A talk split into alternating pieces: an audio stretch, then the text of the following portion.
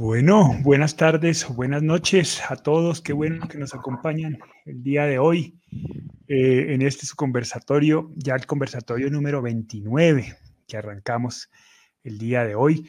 Hoy tratando un tema muy interesante al cual hemos llamado comprender. Eh, entonces esperamos que, que, que este conversatorio sea de su total y absoluto agrado y sobre todo que sea muy útil para aquellas personas que están buscando caminos para la gestión de su duelo. Hola Chatita, ¿cómo estás? Hola hijito, buenas noches. Yo estoy ansiosa por, por otro, otro miércoles más y poder llegar, que mi, que mi humilde experiencia llegue de pronto una lucecita a cada corazón que lo necesite. esa es mi intención. Qué, bueno, chatita. Al, grupo de fans que tiene la chatita. a mi grupo y a todo el mundo. Hola, Pa, ¿cómo vas? ¿Cómo estás? ¿Cómo estás? Muy bien, muy bien. Muy, muy dispuesto para este, esta, esta parte que es muy interesante del proceso del duelo. Sí, sí, un poco, bueno, darle la bienvenida a todos los que nos están acompañando eh, y a las a aquellas personas que han decidido participar y que ayer arrancaron la certificación número 3 sobre la, las 15 tareas del duelo. Algunos nos están acompañando el día de hoy, así que bienvenidos y, esperamos su, activa participación. Qué bueno que nos acompañan también. Eh, y recordarles que esto, obviamente, como siempre decimos, es un conversatorio. Luego su participación, sus experiencias, sus, sus preguntas son vitales para el, para el éxito de este espacio en el cual estamos todos acompañándonos. Em, ¿Por qué comprender? Recordemos que nosotros dentro de la propuesta de las 15 tareas hemos definido tres niveles, ¿no? El primer nivel es el de sentir que tratamos en el conversatorio pasado, donde en el proceso del duelo le damos foco a nuestras emociones, a los sentimientos, y, permitimos su libre expresión y comenzamos a, dejar que el corazón hable cuando va avanzando el duelo, es necesario que esos sentimientos comiencen a elaborarse de una manera diferente. Por eso hemos propuesto que el segundo nivel es el comprender, un poco el tratar de entender qué está pasando en el corazón. Y finalmente, el último nivel es el de trascender, que es el nivel que trataremos en el próximo conversatorio. Hoy nos centraremos en las cinco tareas intermedias que hacen parte del el comprender. Eh, entonces, un poco, Pap, empecemos dando contexto a la gente. Eh, ¿por, qué, ¿Por qué este nivel? ¿Por qué, hay, ¿Por qué hay que pasar del corazón a la cabeza? ¿Por qué se ve necesario ese proceso? Sí, muy buenas tardes. Sí, yo creo que hay, hay tres preguntas fundamentales que nos hacemos frente al duelo, eh, que se hacen casi simultáneamente, o, al menos las dos primeras se hacen simultáneamente. ¿Qué hago ahora con este dolor? ¿Y, ¿Y qué hice yo para merecer este dolor? ¿Por qué a mí? ¿Por qué a mí? Esas dos preguntas son fundamentales. Generalmente la respuesta que nos dan las personas que nos acompañan es una tercera pregunta. Dice, no, no preguntes eso, pregunta para qué. Y esa es una tercera pregunta también muy válida, pero que no responde las dos anteriores. Entonces, eh, lo que hemos venido trabajando es justamente el manejo de esas inquietudes iniciales. La primera, fundamentalmente, que, casi nace con esta segunda que vamos a tratar ahora, es qué hago con este dolor, que es lo que hemos venido trabajando en el conversatorio pasado y en muchos conversatorios anteriores. Entonces, es la expresión de las emociones, el dejarnos amar, el cuidarnos, el, buscar ayuda, el, empezar a hablar reactiva y proactivamente, que es lo que hemos venido tratando en las cinco tareas anteriores. Esto es importante, sin ese trabajo no podemos seguir adelante. A veces queremos dar un paso adelante y no funciona porque no hemos tenido espacios para expresarnos de una manera de verdad eh, libre y, oportuna y sincera. Eh, tal vez por respeto a los demás, y o nos hemos aislado y no nos hemos dejado querer o nos hemos descuidado a nosotros mismos, nuestra parte emocional, nuestra parte mental, nuestra parte física, entonces no estamos en condiciones. Entonces, esta primera parte responde al qué hacer, qué hacer con este dolor. Eh, expresar nuestras emociones de manera reactiva y proactiva, ya hablamos de eso, amar y dejarnos amar, dejar que las, las personas que están en nuestro entorno nos ayuden, nos consientan, estén con nosotros, nos acompañen, nos escuchen, lloren con nosotros, ¿no? Cuidarnos, cuidar nuestra salud física, nuestra salud mental, leer, empezar a encontrar ayuda, buscar, buscar ayuda buscar gente que haya vivido duelos similares para que nos escuche, para que sean referentes, para que podamos compartir y empezar a hablar de una manera también proactiva, sin negarnos la manera reactiva de expresar nuestras emociones. Entonces llega el momento en que ya podemos enfrentar esa segunda pregunta fundamental. ¿Por qué? ¿Por qué a mí? ¿Qué hice yo para que me sucediera esto? Esa no es una pregunta que se responde fácilmente.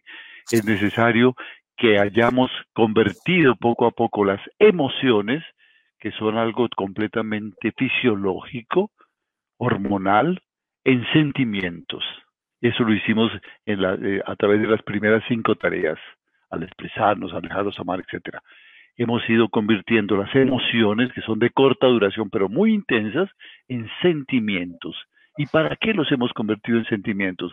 Porque la diferencia entre una emoción y un sentimiento es que los sentimientos son emociones que vienen acompañadas de un pensamiento, de una reflexión. Entonces, cuando ya podemos empezar a acompañar esas emociones locas iniciales de nuestro duelo con pensamientos, con reflexiones, estamos listos para elaborar nuestro duelo y para, para, elaborar, para comprender, para, para iniciar la parte cognitiva, racional de nuestro duelo, para responder la segunda pregunta fundamental. ¿Por qué a mí? ¿Por qué me pasó esto? Y esa es la de nuestro nivel comprender. Nuestro nivel comprender. Y la primera, la primera tarea es justamente aceptar la realidad de lo que estamos viviendo. Una tarea imposible de pedir antes si no hemos trabajado las cinco tareas anteriores. Aceptar, aceptar que mi ser querido murió, aceptar la vida tal como es y no como yo quisiera que fuera, como la fantasía me dice que es, y aceptar que la muerte es parte fundamental de la vida. Cuando yo doy ese paso fundamental, todo fluye. Yo creo que una de las de los niveles que más fluye es este nivel segundo, el comprender, porque es a partir de ese aceptar que es muy difícil si no se ha hecho lo anterior, pero que apenas lo damos, apenas damos ese paso, empezamos a ver como todo el duelo nuestro, todo empieza a fluir y empezamos a encontrar respuestas, muchas respuestas a nuestros porqués, ¿no? Y lo que nos habían dicho, no preguntes, no era cierto, claro que tengo que preguntar, ¿cómo no tengo derecho a preguntar?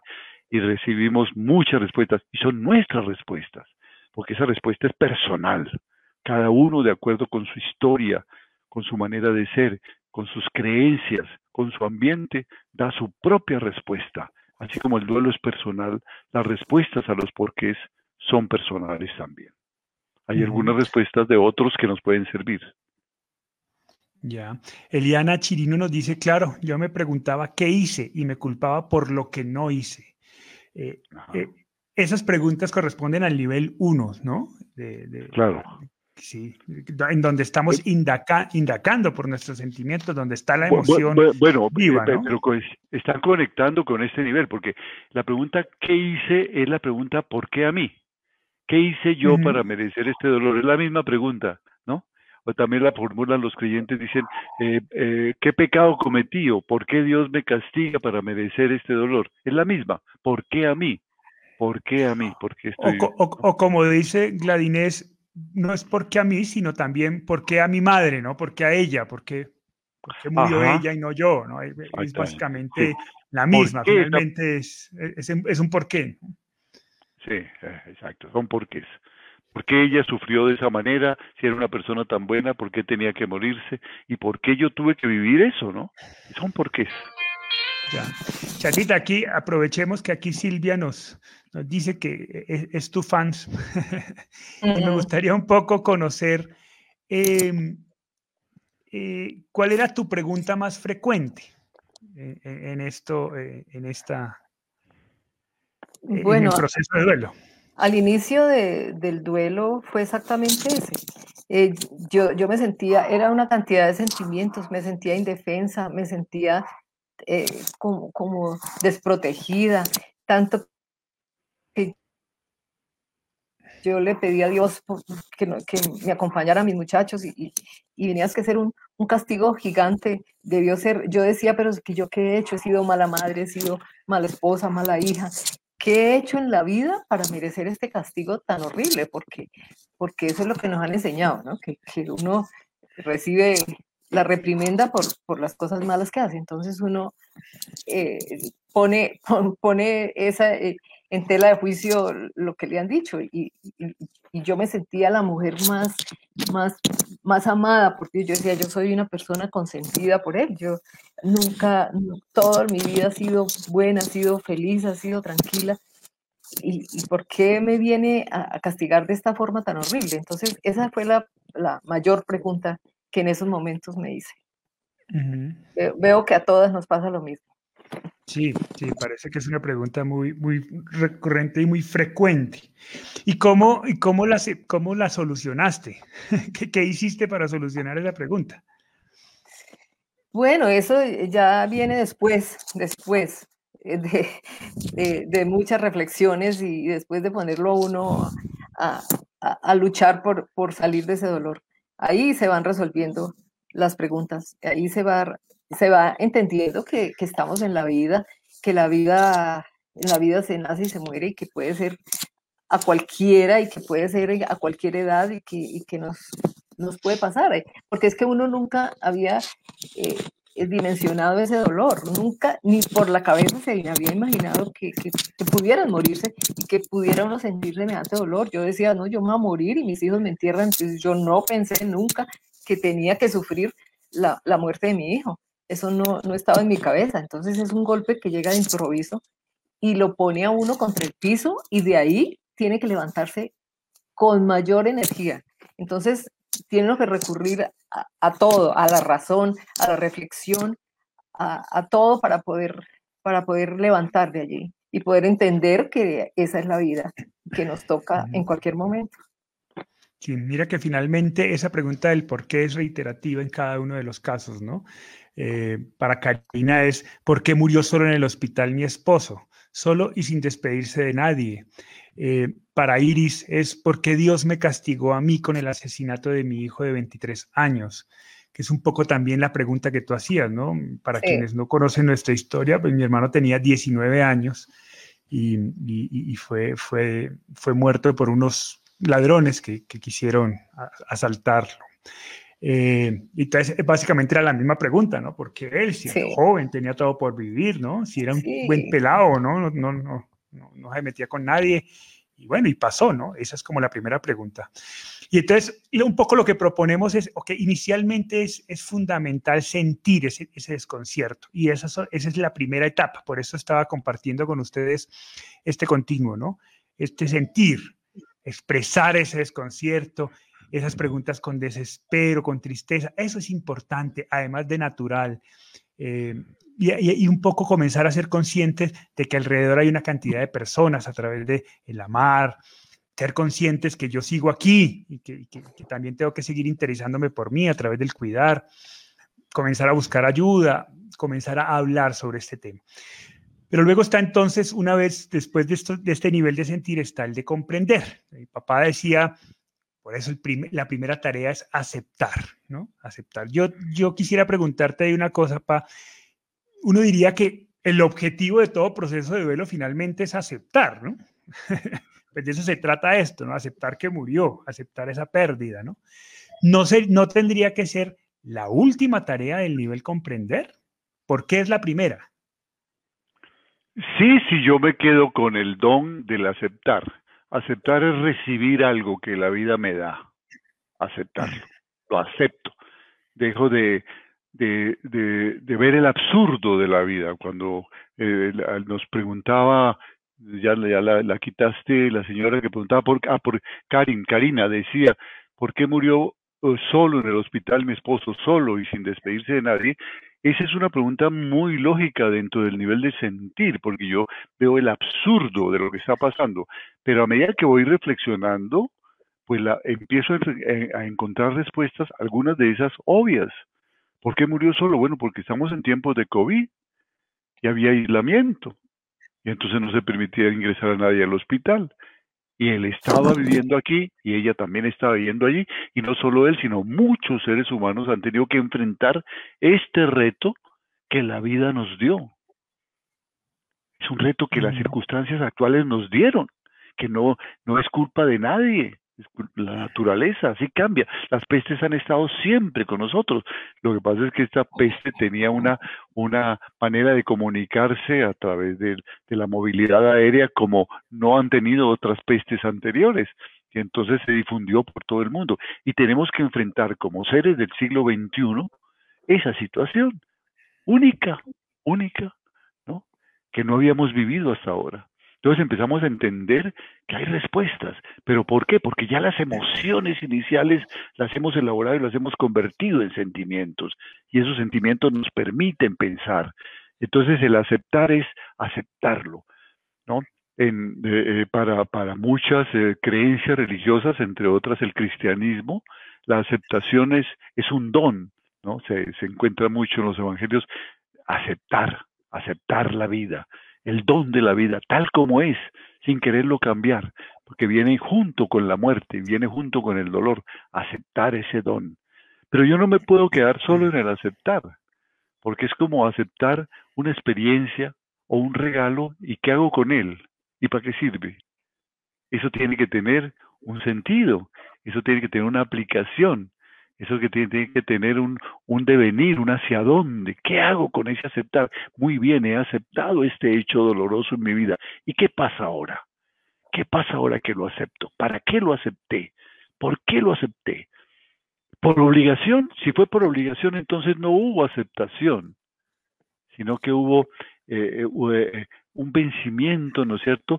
Y, y esto lo, eh, eh, hay otras palabras para definir ese, ese, ese, vencimiento, ¿no? Me sentí humillado, me sentí golpeado por la vida, ¿no? Y entonces tengo que, bueno, eh, toca, toca, no hay nada que hacer, me vencieron soy vencido, entonces me humillo ante el dolor. No, aceptar es entender que así es la vida y en esa vida estoy y estamos insertos.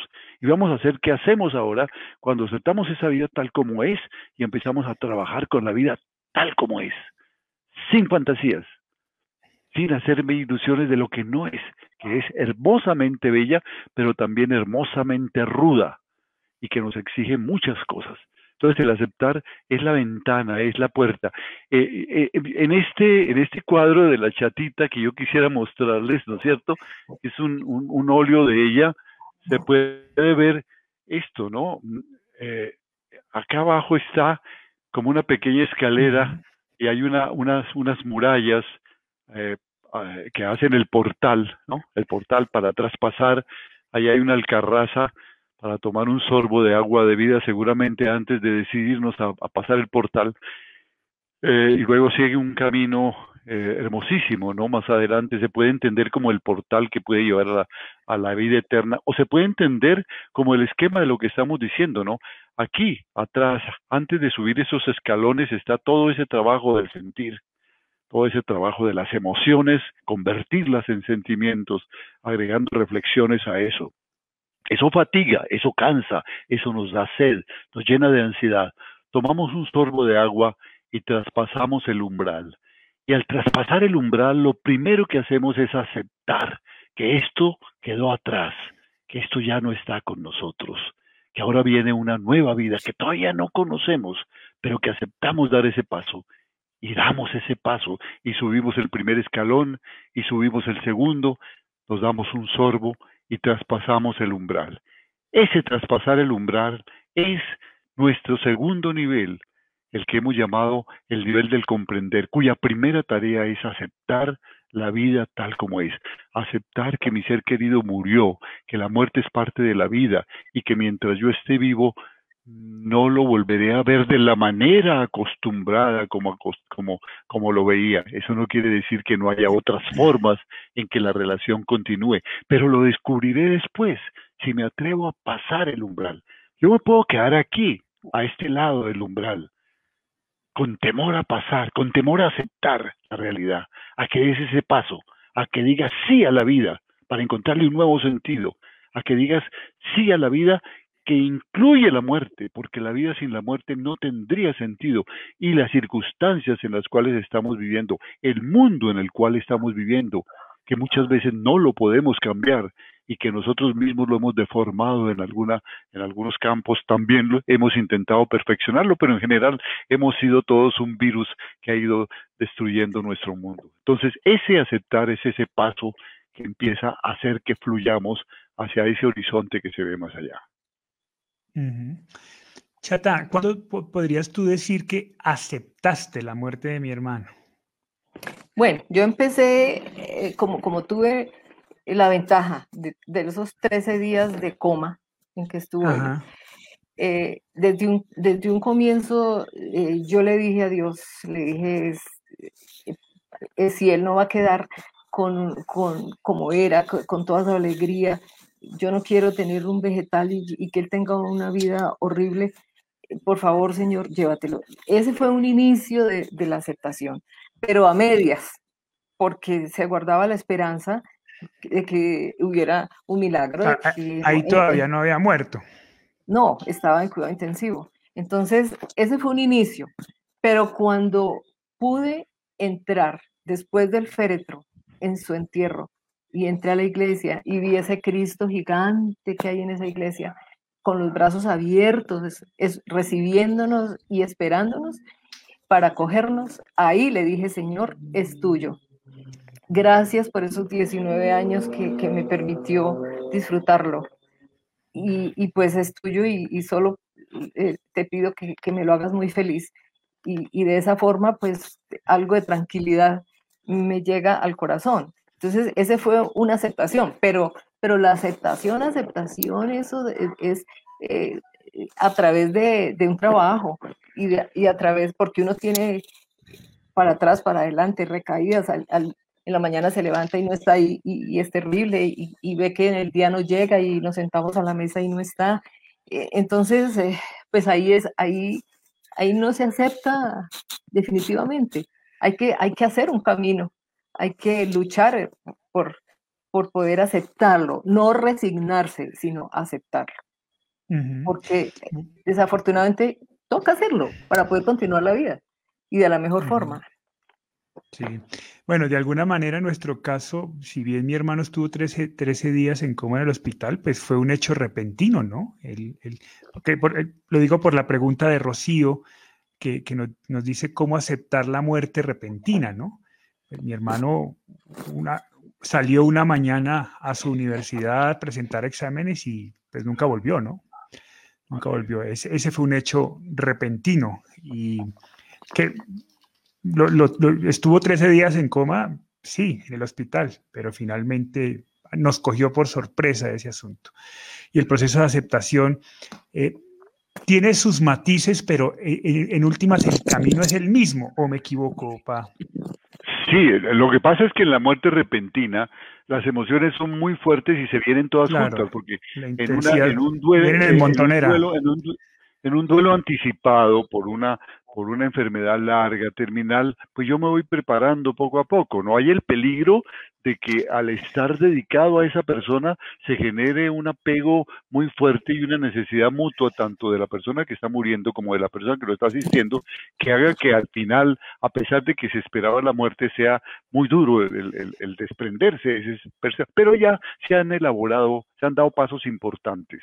Eh, en cambio, la muerte repentina no se coge completamente en medio de o de, o de o de un mundo muy tranquilo, muy feliz donde estabas y entonces el golpe contra el mundo es tremendo, o en medio de los problemas normales de la vida y entonces agregas esa gran tragedia a tus problemas y las emociones se desbordan todas y cuando están desbordadas no hay reflexión para nada.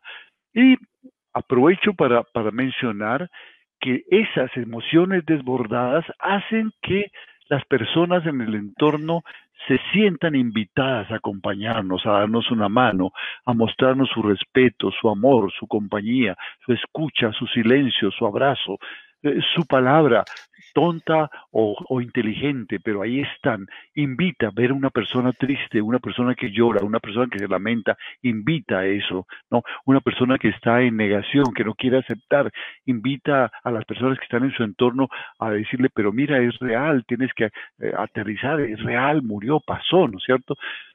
Pero una de las emociones más fuertes que en las eh, muertes repentinas aparece y que bloquea durante mucho tiempo el desarrollo del dolor es el enfado. Y el enfado es manifestado en la forma más fuerte, que es la ira, ira contra la vida ira contra el destino, ira contra Dios, ira contra mis creencias. ¿Por qué pasó esto? ¿no? Porque no alcanzo, fue en tanto, tanto, tanto lo que cambia mi vida, lo que cambia mi perspectiva, que yo no puedo entrar a razonar eso. Entonces, uno de los trabajos más importantes que hay que hacer es el de la ira. ¿Cómo se maneja la ira? Hay que decidir dejarse querer, dejarse querer. Es el mejor camino es el mejor camino porque la ira te aísla, no quiero hablar con nadie.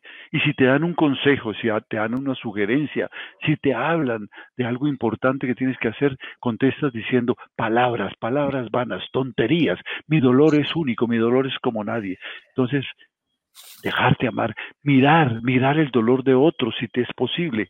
En el buscar de la primera parte de estas tareas hay algo muy importante, buscar personas que han vivido lo mismo, duelos similares y sin embargo están trabajando, ya les pasó el enfado. ¿No?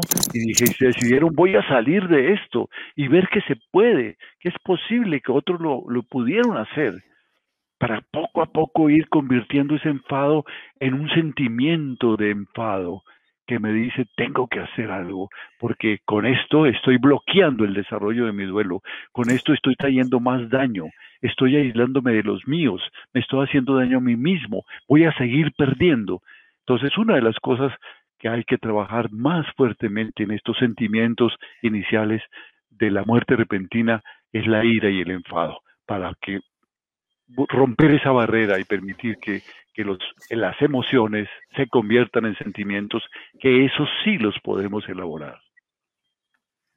Sí, quizás la diferencia entonces es que eh, eh, el proceso de sentir, ese proceso inicial de sentir, hay que, hay, puede que haya que darle más tiempo, ¿no? Más espacio a, ese desborde emocional, ¿no? En la muerte repentina que en otro tipo de muerte. Es como, es más o menos como pagar algo a cuotas o pagarlo de contado, ¿no?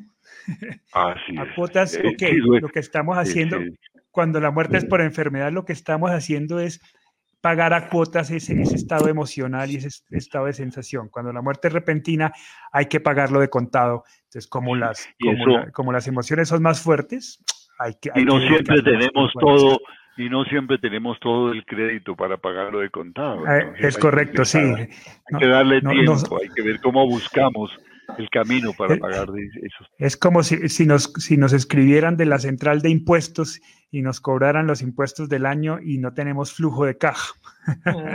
hay que ver en dónde sacamos esa plata y eso exige tiempo y eso exige un espacio para expresar las emociones. Eh, quiero hacer una pequeña pausa. Algunos, normalmente nosotros en algunos conversatorios hemos regalado unos, unos pequeños audiolibros. He regalado hasta el momento cuatro audiolibros y en, cada uno de los conversatorios hemos ido regalando uno y uno. Eh, algunos nos han escrito diciendo que solo tienen uno, que solo tienen dos. Tenemos gente nueva que no tiene ninguno. Así que hemos decidido hoy que quienes nos escriban al link que en este momento estoy colgando en el chat, lo que tienen que hacer es copiar ese link y pegarlo en el explorador. Y ahí eh, entran a ese link. Allí en ese link, no en el chat, en el link, escriben su correo electrónico y mañana a ese correo que ustedes escriban les llegarán los cuatro audiolibros para que los tengan porque vamos a seguir sacando y, pues la idea es que sean coleccionables. Así que para quienes deseen esos audiolibros, pues ahí, ahí les dejo el link para que nos puedan escribir. Voy a, voy a comenzar, he dejado pasar un montón de participaciones eh, y eso no está bien, porque me colgué bastante. Eliana Chirito, importante, importante lo que nos dice Eliana. Puedes leerlo, papá, porque no la... Eh, dice eh, Eliana, Eliana Chirino nos dice, ¿es parte del duelo el aislarse, el no cuidarse, por ejemplo, físicamente, el sentir que todo lo que queda, de lo que todo lo que pueda sucederme me lo merezco? Claro, justamente por eso está esa, esa tarea tan importante en el primer nivel de sentir, de cuidar, cuidar, ser consciente de eso. Porque es que todas estas emociones son, son, son irracionales, no nos dejan pensar son, son fisiológicas, nos bloquean. Pero si hacemos el esfuerzo consciente, empezamos a trabajar desde ese nivel y entendemos, oye, pero yo me tengo que cuidar. Yo recuerdo que en esos 13 días de coma, que estuvo nuestro hijo en coma, a pesar de que cuando salíamos yo era muy consciente de que estábamos en una situación muy estresante y eso eh, debilita mucho, yo les decía, vamos a comer bien, y siempre nos deteníamos por la noche en un lugar de asados y comíamos bien, ¿no es cierto?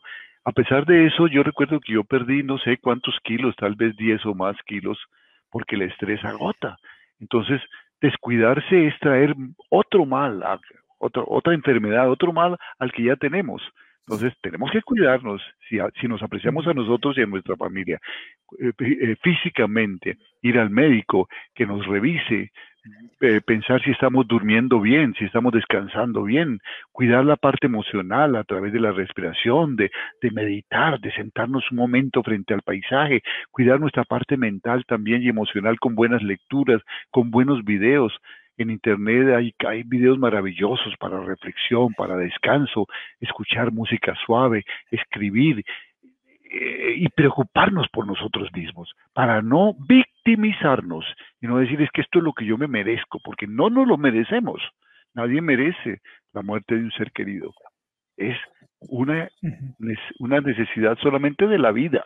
La vida necesita la muerte para continuar. Y todos algún día tendremos que estar frente a ella. Todos tenemos una enfermedad terminal de la cual no saldremos vivos. La muerte es un asunto de importancia vital, dice Elizabeth Kubler-Ross.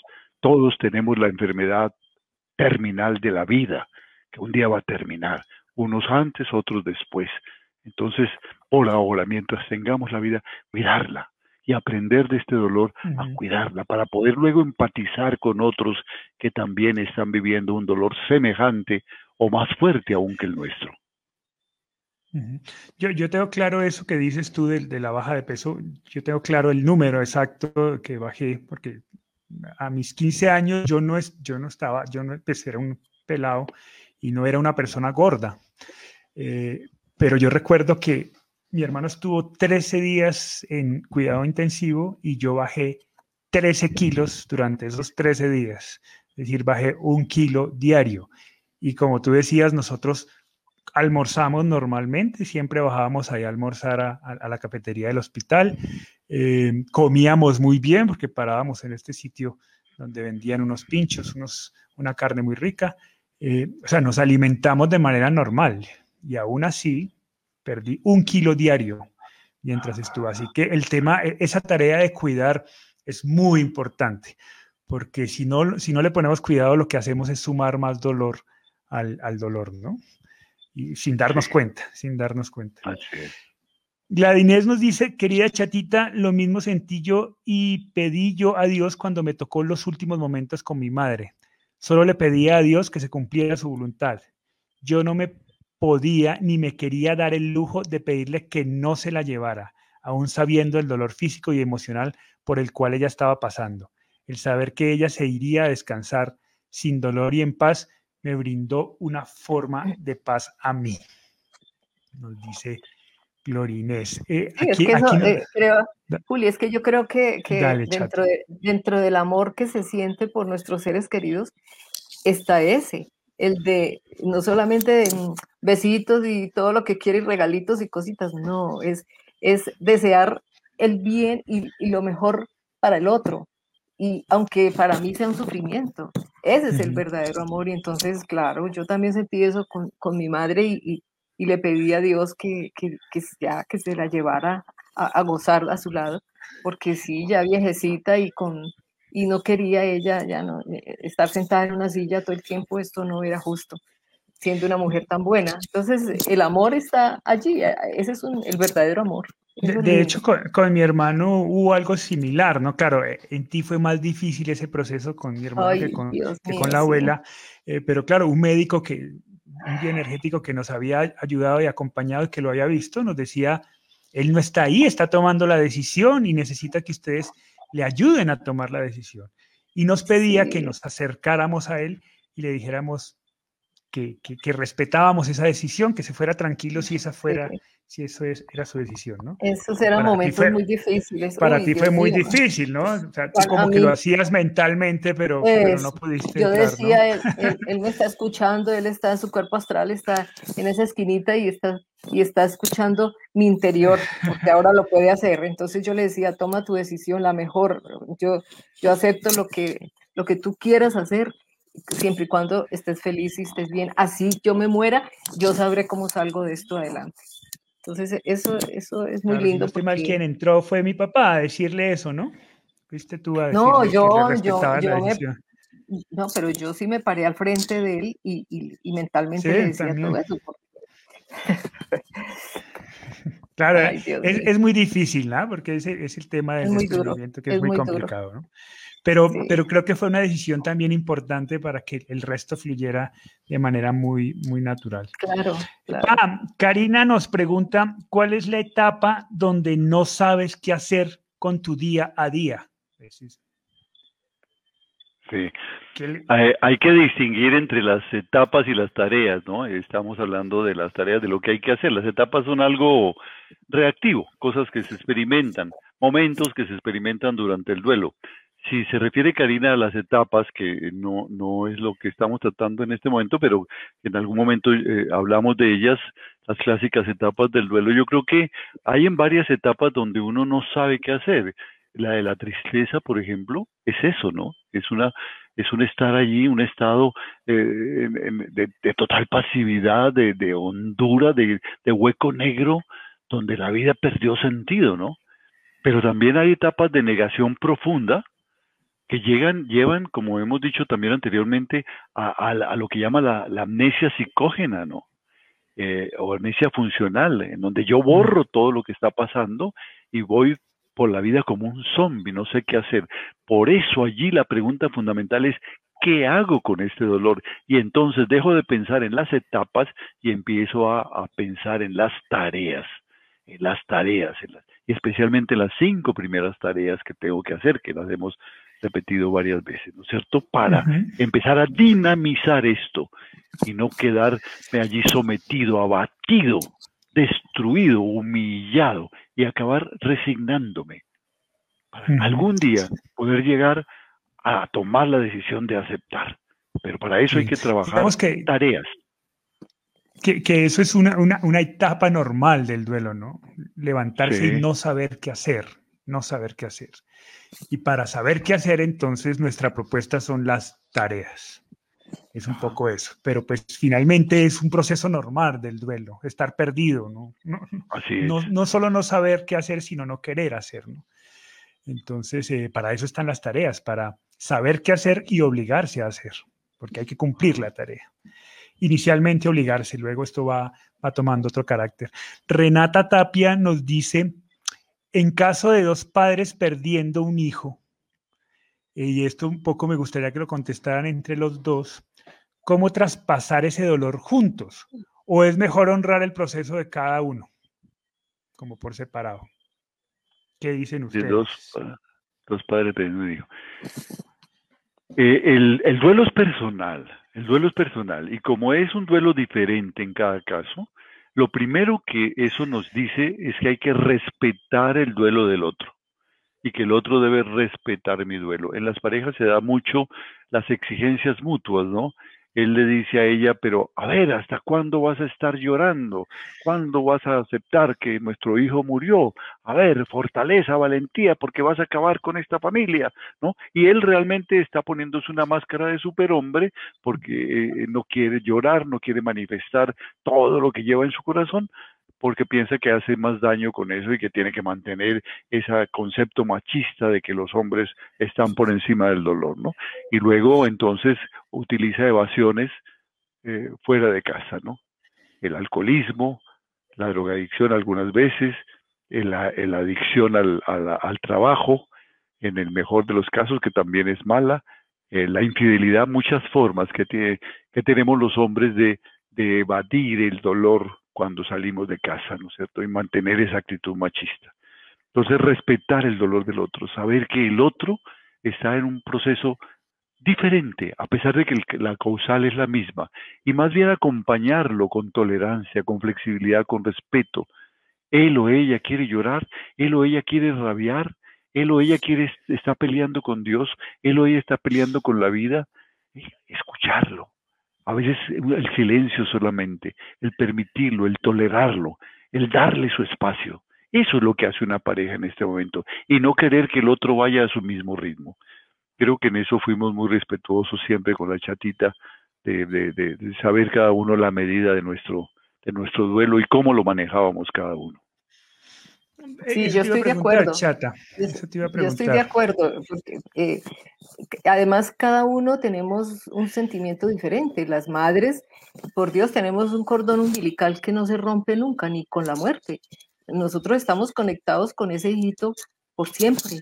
Entonces, entonces el, sentimiento de una madre eh, solo lo entendemos las madres, porque, porque es, algo que, nace de, nuestro ser, de nuestro vientre, y, duele infinitamente en todo, en todo el ser eh, físico y espiritual.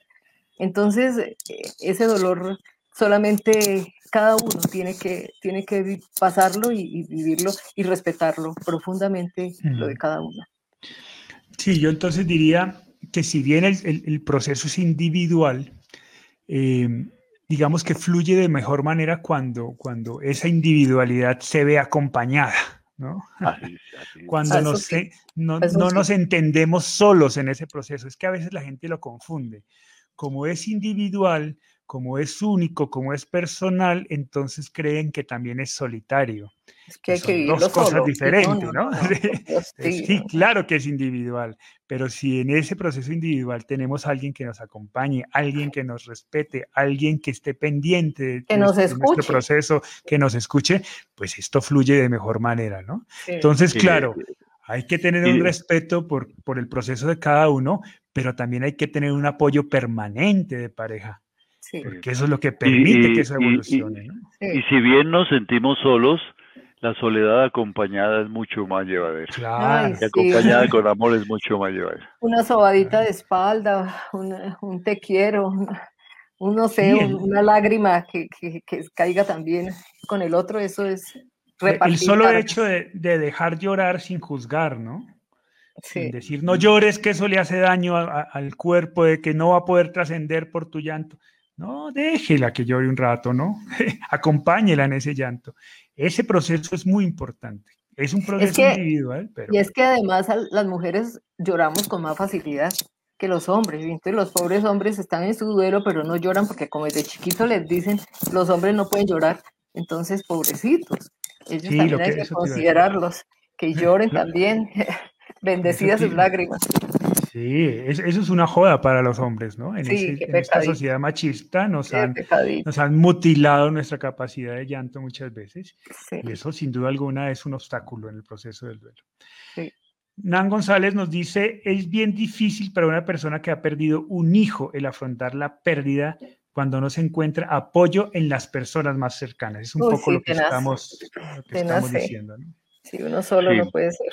Eh, hoy, hoy hay muchas pues, formas de recurrir, ¿no es cierto? Este, esta comunicación a través de los de las web, los sistemas que, se, ha abierto esta pandemia, porque antes no estaba, pero nadie es consciente que existía.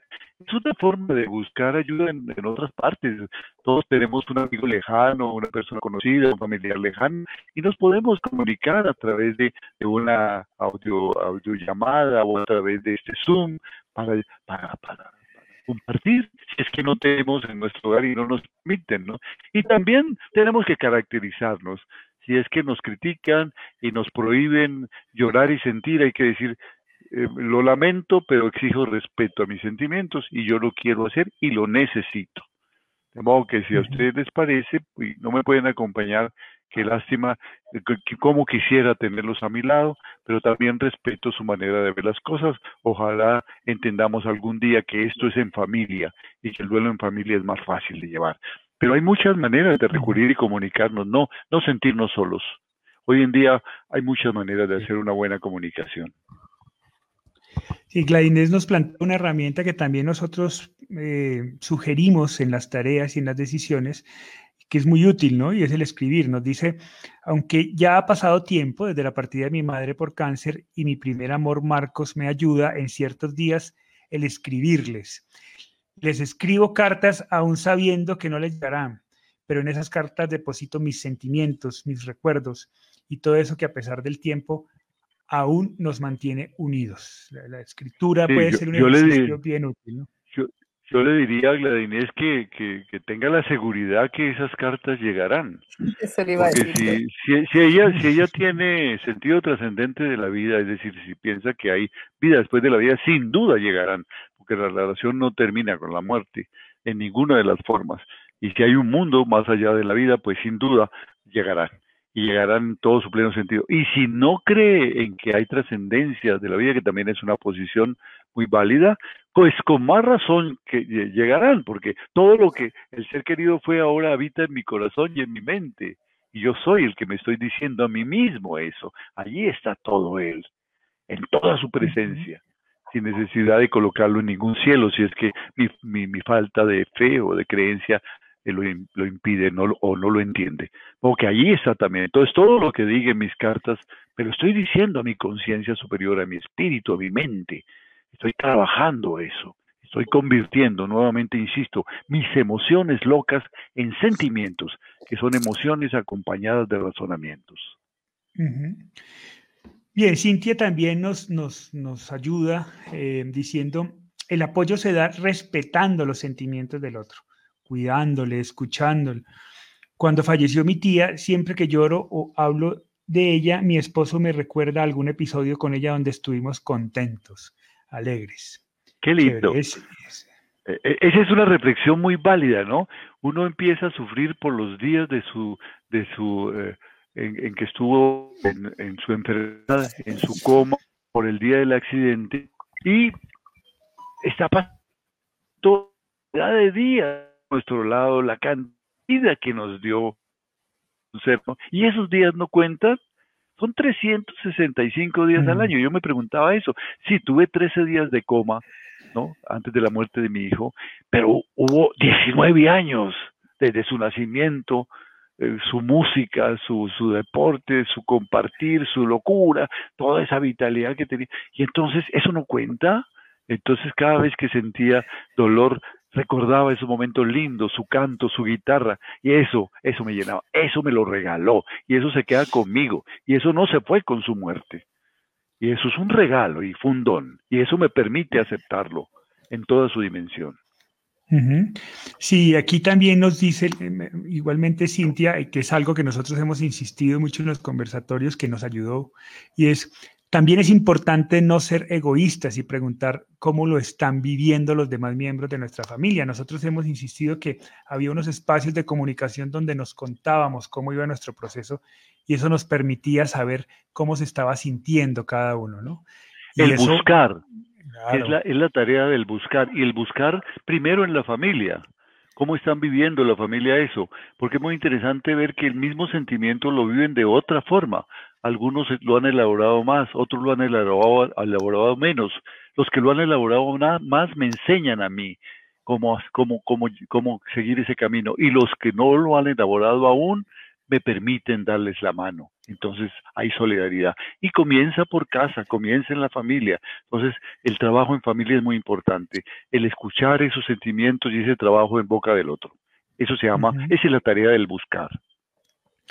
Sí, bien. Yo estoy viendo muchas historias de, muertes recientes eh, y quisiera un poco contextualizar también. Estamos en, el nivel comprender, luego estamos hablando de un avance significativo del proceso del duelo. En, en esa medida, el primer nivel es sentir, ¿no? Y comenzar a expresar. Este es un ambiente donde ustedes pueden expresar esos sentimientos de desconcierto y de tristeza con tranquilidad y con libertad. Eh, pero como estamos trabajando el, tema del comprender, yo quisiera recordar esas tareas que proponemos en este nivel, que comienza por aceptar, hablamos al principio del conversatorio sobre la aceptación de la muerte, eh, pero quisiera trabajar las dos últimas, ¿no? Antes de que se nos acabe el tiempo, y es adaptar y reubicar. Yo quisiera, Chatita, que nos contaras hoy, después de tanto tiempo, cómo has reubicado a mi hermano en tu vida. ¿Cómo es ese camino de reubicar su presencia en tu, en tu existencia? Bueno, e, eso fue muy importante y muy lindo, porque al, al comienzo tuvimos la oportunidad de ir a una misa recién muerto Alejandro y, y, allí era tal mi dolor que en la elevación, que es el momento en que está uno más, más con Dios, yo le decía, Señor, permíteme sentir a Hugo Alejandro como lo sentía en mi vientre, que él me daba pataditas en mi vientre, ahora quiero sentirlo con pataditas en mi corazón, por favor. Entonces ahí empezó la reubicación de Hugo Alejandro en mi corazón. Eso, eso fue un momento muy lindo para mí y, y Dios enseguida lo cumplió, cumplió mi petición. Eso, e, eso es muy lindo poder reubicarlo y, y poder llevarlo consigo todo el tiempo y desde ahí él no me, no me abandona. Y es, tan es así que yo, yo a todos los, los llamo, a todos los pido la, la ayuda y, y, les voy a contar en forma rápida una, una experiencia que tuve de, de, la presencia de ellos, porque no era solo Hugo Alejandro, sino en esa época teníamos el grupo de lazos de padres que han perdido sus hijos y yo pues amaba a todos esos hijitos de lazos, yo les decía los hijitos de lazos. Y un día iba yo para mi trabajo, que era a la una de la tarde, empezaba mi primer paciente, y, me tocó, y, y, estaba en el centro de Cali, que es un lugar pues muy inseguro, muy peligroso, y me tocaba caminar por una calle solitaria a esa hora, doce y media del día, todo el mundo durmiendo, almorzando, y yo iba sola, sola, sola. Cuando de pronto veo venir dos hombres yo iba por la mitad de la calle y venían dos hombres por la vereda, por la acera. Y yo dije, estos hombres me van a robar.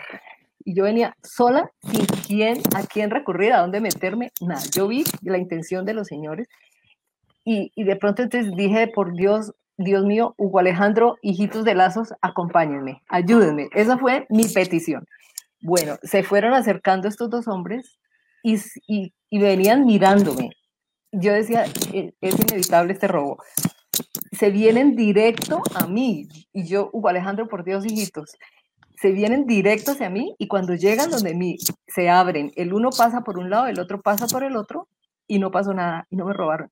Yo no sé qué vieron, si fue que ellos vieron mucha gente, vieron que estaba con alguien, no sé qué pasó allí, pero la cosa fue que, que, que me salvaron de, de, esa. Y entonces por eso siempre están todos, todos mis seres queridos y los que ahorita son seres queridos de tanta gente que, en estos chat conocemos y que hemos aprendido a querer, están siempre conmigo. Yo, yo les digo, acompáñenme y guíenme y con eso vivo. Entonces, eso es muy lindo poder reubicarlos. Sí, Sí, esa reubicación en cada uno es diferente, ¿no? Pero es, es, es, es un poco volver a adaptar la, la, compañía de otra manera y poder entender esa, esa presencia de otra manera. Estoy seguro que experiencias como la chata muchos también pueden contarnos, eh, pero pues cada uno reubica y adapta esa presencia del ser querido de acuerdo a sus, a sus convicciones, de acuerdo a sus creencias, pero, pero es importante hacerlo, ¿no? Entender que es que esa partida es una partida física, pero que ahí está, ¿no? Que ahí está. Eso es lo que decía mi papá. Esos 19 años de vida de mi hermano pesan y pesan bastante porque fue una vida constante. Hay un lazo que, que sigue vivo, eh, que no se muere con, con, la partida del cuerpo, ¿no? Y todo mi proceso de todo mi proceso de duelo fue de la mano de Hugo Alejandro, porque yo, yo decía, yo tengo que hacer esto porque yo sé que él estaría conforme con eso. Entonces fue una guía increíble para yo poder ir superando etapas. Y es un poco la respuesta a Rocío, ¿no? Que nos pregunta de qué forma puedo recuperar mi fe y la confianza en la gente, ¿no? Sin duda alguna, una de las posibles respuestas es aceptando y reubicando esa presencia del ser querido, ¿no? No sé qué dices tú, Pa.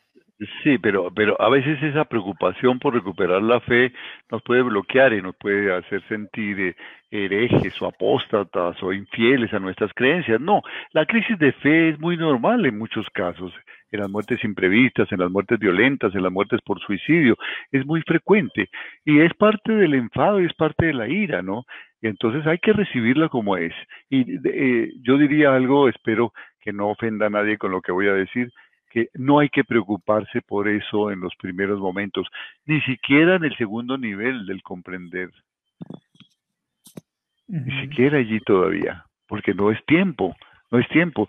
Ya vendrá el momento para volver a creer, pero ya vendrá el momento, y si es preciso eh, revalidar lo que he creído, reforzarlo, enriquecerlo o transformarlo, a, hacer, eh, que, eh, desarrollar una creencia que me haga más libre, que, me, que no me haga dependiente, que me dé eh, mayor sentido de vida, que me dé más compromiso con la vida, que sea más, más, más humana y si se quiere más divina, el valor divino de lo humano que tienen algunas creencias, porque hay algunas creencias que alienan, que agobian, que nos hacen dependientes. Si es así tu creencia, pues bienvenida a la pelea que tienes en este momento. Eh, deja, pasa, trabaja tus emociones, eh, reflexiona sobre ellas, empieza los procesos de aceptación, de reubicación, de adaptación, de identificación, de sanación.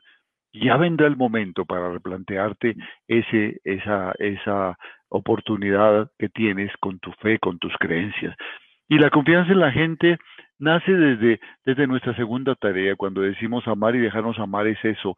Eh, eh, es posible que, eh, alguna gente nos haya hecho mucho mal. En nuestro caso hubo unos asesinos que mataron a nuestro hijo. Podíamos quedarnos en ese odio y podíamos generalizar el odio hacia hacia el género humano, pero no es así hay mucha gente que está luchando como nosotros, hay mucha gente buena, hay mucha gente que está trabajando, que también está desconcertada con todo lo que está pasando en el mundo. Entonces, ¿por qué no nos unimos un poco a ellos? ¿Por qué no somos partícipes y cómplices de su propósito de vida? ¿Por qué vamos a desconfiar en la gente? Hay mucha gente buena que nos está dando la mano. Yo me quedo admirado cuando repaso nuestro chat eh, en donde se trabajan estos eh, grupos de duelo eh, la cantidad de cosas y la cantidad de, interés que pone la gente en apoyar cuando alguien dice, hoy me siento mal, hoy estoy triste, entonces cada uno de acuerdo a su medida le manda una reflexión, le manda un abrazo, le manda un meme, le manda una oración, le manda una canción. Hay mucha gente que nos quiere amar, que nos puede amar. Y el amor es una fuerza que no podemos, a la cual no podemos renunciar. El amor es tal vez lo único real que existe y no podemos renunciar, y mucho menos en medio del dolor. Entonces, desconfiar en la gente tiene un, un espacio, pero la oportunidad es volver a creer, volver a creer en la gente y dejarse apoyar por ellos. Habrá un tiempo para eso, pero hay que trabajarlo. Muy bien, muy bien. Bueno, se nos acaba el, se nos acaba el tiempo. Quisiera entonces, antes de despedirnos, recordarles un par de cositas. Número uno, para quienes deseen los cuatro audiolibros o pequeños audios que hemos estado regalando en los conversatorios, eh, por favor, este, el link está colgado en, el chat, cópienlo, péguenlo en su explorador y escríbanos esos datos y mañana les llegarán los cuatro para que los tengan eh, en, su, eh, en sus archivos. Eh, segundo, invitarlos a que si ustedes creen, quieren que tratemos algún tema especial, pues hombre, no duden en escribirnos y con mucho gusto lo tratamos de acuerdo a, sus intereses. Para eso está este espacio.